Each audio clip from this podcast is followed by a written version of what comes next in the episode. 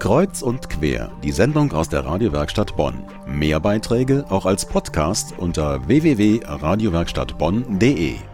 Das Fernsehen nennt ihn den Durchstarter, die Presse den Don Camillo aus dem Rheinland, den Bonner Pfarrer Wolfgang Picken.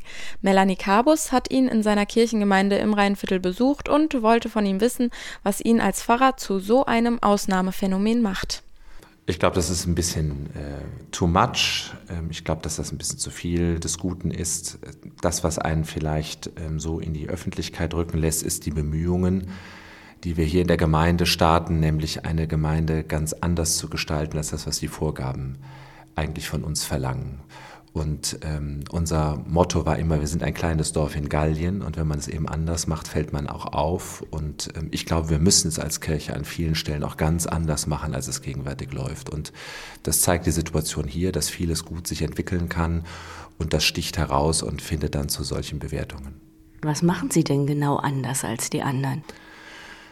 Also unser, unsere Methode, meine Methode ist antizyklisch. Eigentlich genau das Gegenteil von dem tun, was überall passiert. Das kann man nicht grundsätzlich so machen, aber nehmen wir mal so Kindergärten. Kindergärten werden halt hier nicht geschlossen, sondern werden erweitert, werden qualifiziert, es wird ein neuer gegründet. Wir kapitulieren nicht vor der Situation wie die gesamte Gesellschaft, was die alten Menschen betrifft, sondern wir suchen nach Lösungen und finden sie auch.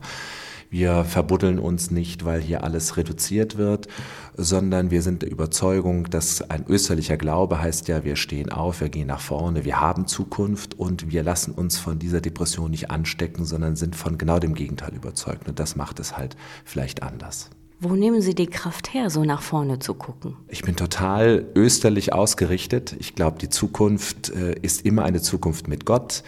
Wir haben einen Glauben, der den Karfreitag kennt, aber der ja genau am Karfreitag nicht stehen bleibt, sondern es gibt Ostern, es gibt immer einen Aufbruch, wenn man auf die Liebe setzt, auf Gott ähm, Hoffnung hat und äh, das treibt mich nach vorne. Es kann eigentlich nur aufwärts gehen. Sie scheuen sich ja auch nicht vor Themen, bei denen andere lieber wegschauen oder die andere lieber ignorieren. Wenn man jetzt sieht, Anfang November hat eine Veranstaltung stattgefunden, die Sie organisiert haben zum Thema Liebe und Sexualität im Alter. Mit dabei war Sexualexpertin Erika Berger und das alles im kirchlichen Rahmen. Da werden viele erstmal drüber gestolpert sein und gesagt haben, Kirche, Sexualität und sie haben gesagt, sie wollen ganz unverklemmt darüber reden. Wie passt das für Sie zusammen?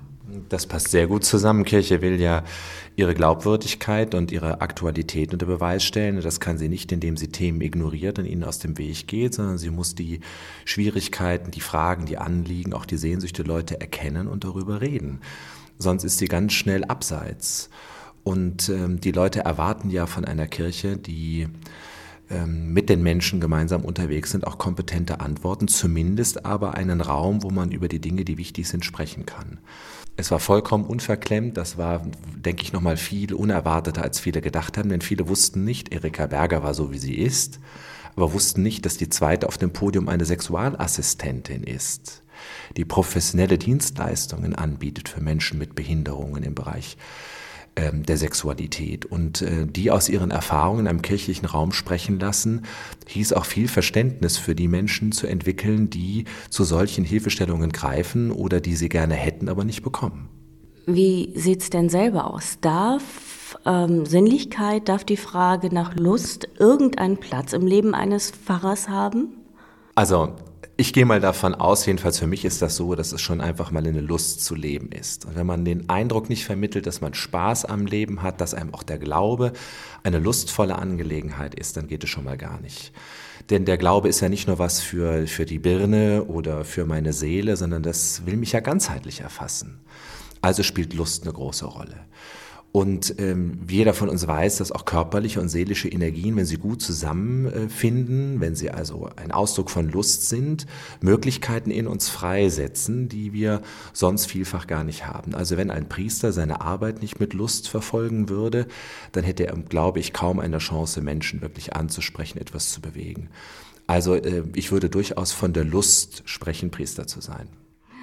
Gibt es, wenn man jetzt Ihr Gesamtengagement anguckt, die Bürgerstiftung, wenn man das Hospizthema anguckt, wenn man die Bereitschaft anguckt, sich immer wieder auch mit brennenden Themen auseinanderzusetzen, gibt es dafür Sie ein Oberthema, nach dem Sie sich engagieren? Das Oberthema und das Leitwort unserer gesamten Gemeindearbeit, das bin ich nicht alleine, heißt Gemeinde im Aufbruch. Heißt, wohin müssen wir uns eigentlich entwickeln, um Glaubwürdigkeit zu gewinnen, um an der richtigen Stelle zu stehen. Daraus entwickeln sich unsere Projekte.